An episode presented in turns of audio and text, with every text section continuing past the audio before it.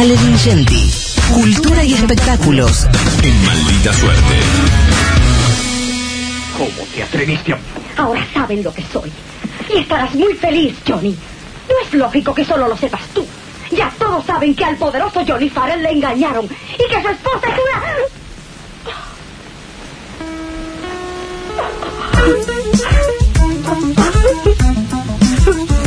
una... Podrá pensar en nada claramente. Ale Lingenti, querido, buenas tardes. Hola, buenas tardes. ¿Cómo andan todos por ahí? Bien, ¿cómo estás vos? Bien, bien. Bueno, ¿reconocen esa voz o no la reconocen? Es una voz de doblaje igual. Sí, es un doblaje, pero... Vos, qué temazo, ¿no? Además, me dan ganas de escucharlo. Eh, estamos hablando de un clásico, ¿no? Clásico de cine de Hollywood.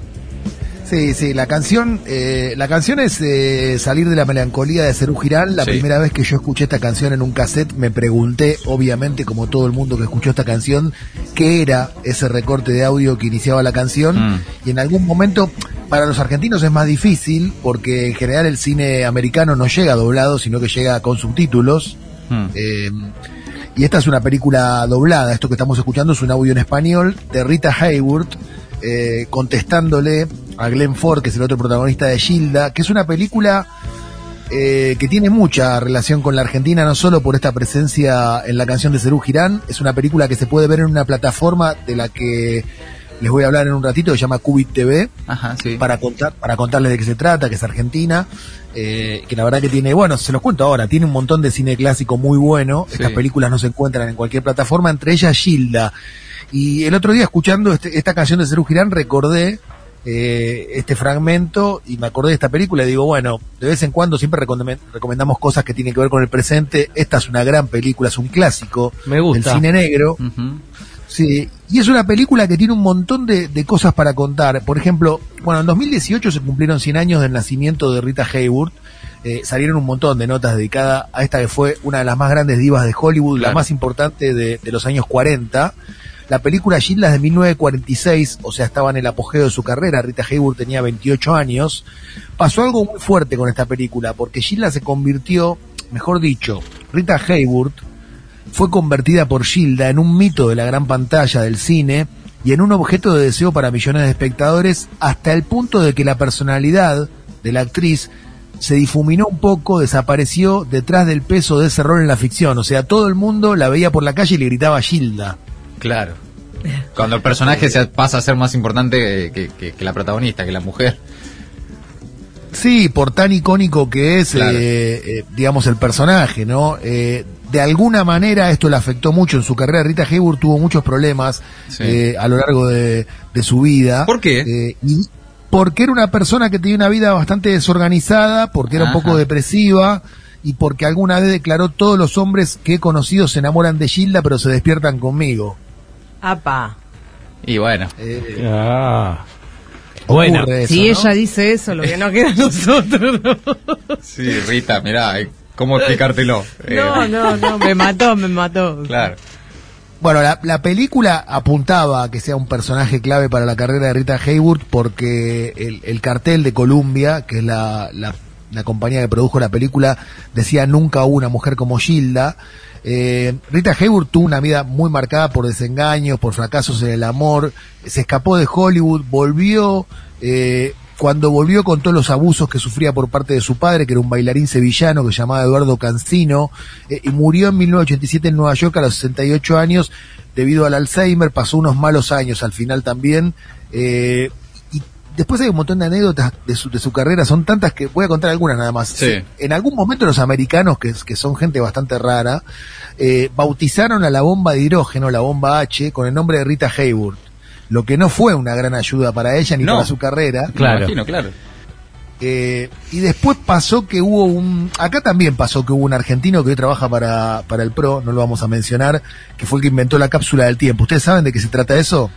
Mm, No. Tengo miedo de preguntar. No, no. Es, por ejemplo, si agarramos, no sé, el mate de Matías Colombati, que es una figura del periodismo Ah. argentino, decimos, "Eh, esto mate? tiene valor histórico, lo vamos a enterrar Ah, en un sí, lugar sí, de la. Argentina para que en el futuro, si nos invaden alienígenas, se encuentran este mate. Bueno, Buen mate. una cosa parecida. Sí. Una cosa parecida pasó con un americano que quiso hacer una expedición a los Andes con el objeto de enterrar una copia de Gilda para que sobreviviera a una guerra atómica, porque en ese momento estábamos hablando de la época en la que había una amenaza de guerra nuclear entre Estados Unidos y Unión Soviética. Eso volvió igual, ¿eh?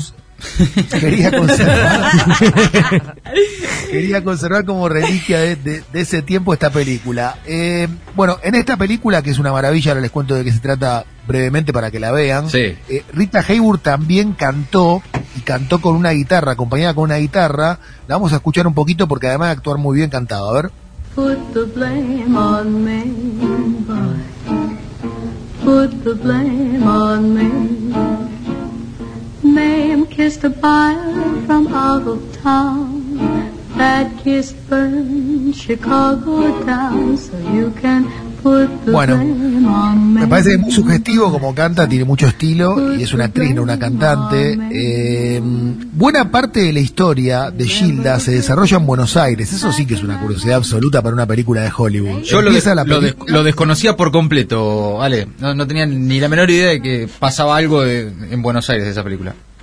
Bueno, porque eh, por eso justamente Serú Girán elige el fragmento, porque es una película que tiene múltiples, múltiples relaciones con nuestro país. Eh, empieza en un puerto, en, una, en, una, en un lugar portuario donde el personaje de Glenn Ford está mostrando sus habilidades como jugador de dados. eh, es un hombre de, de un- de una vida, digamos, eh, no muy respetable.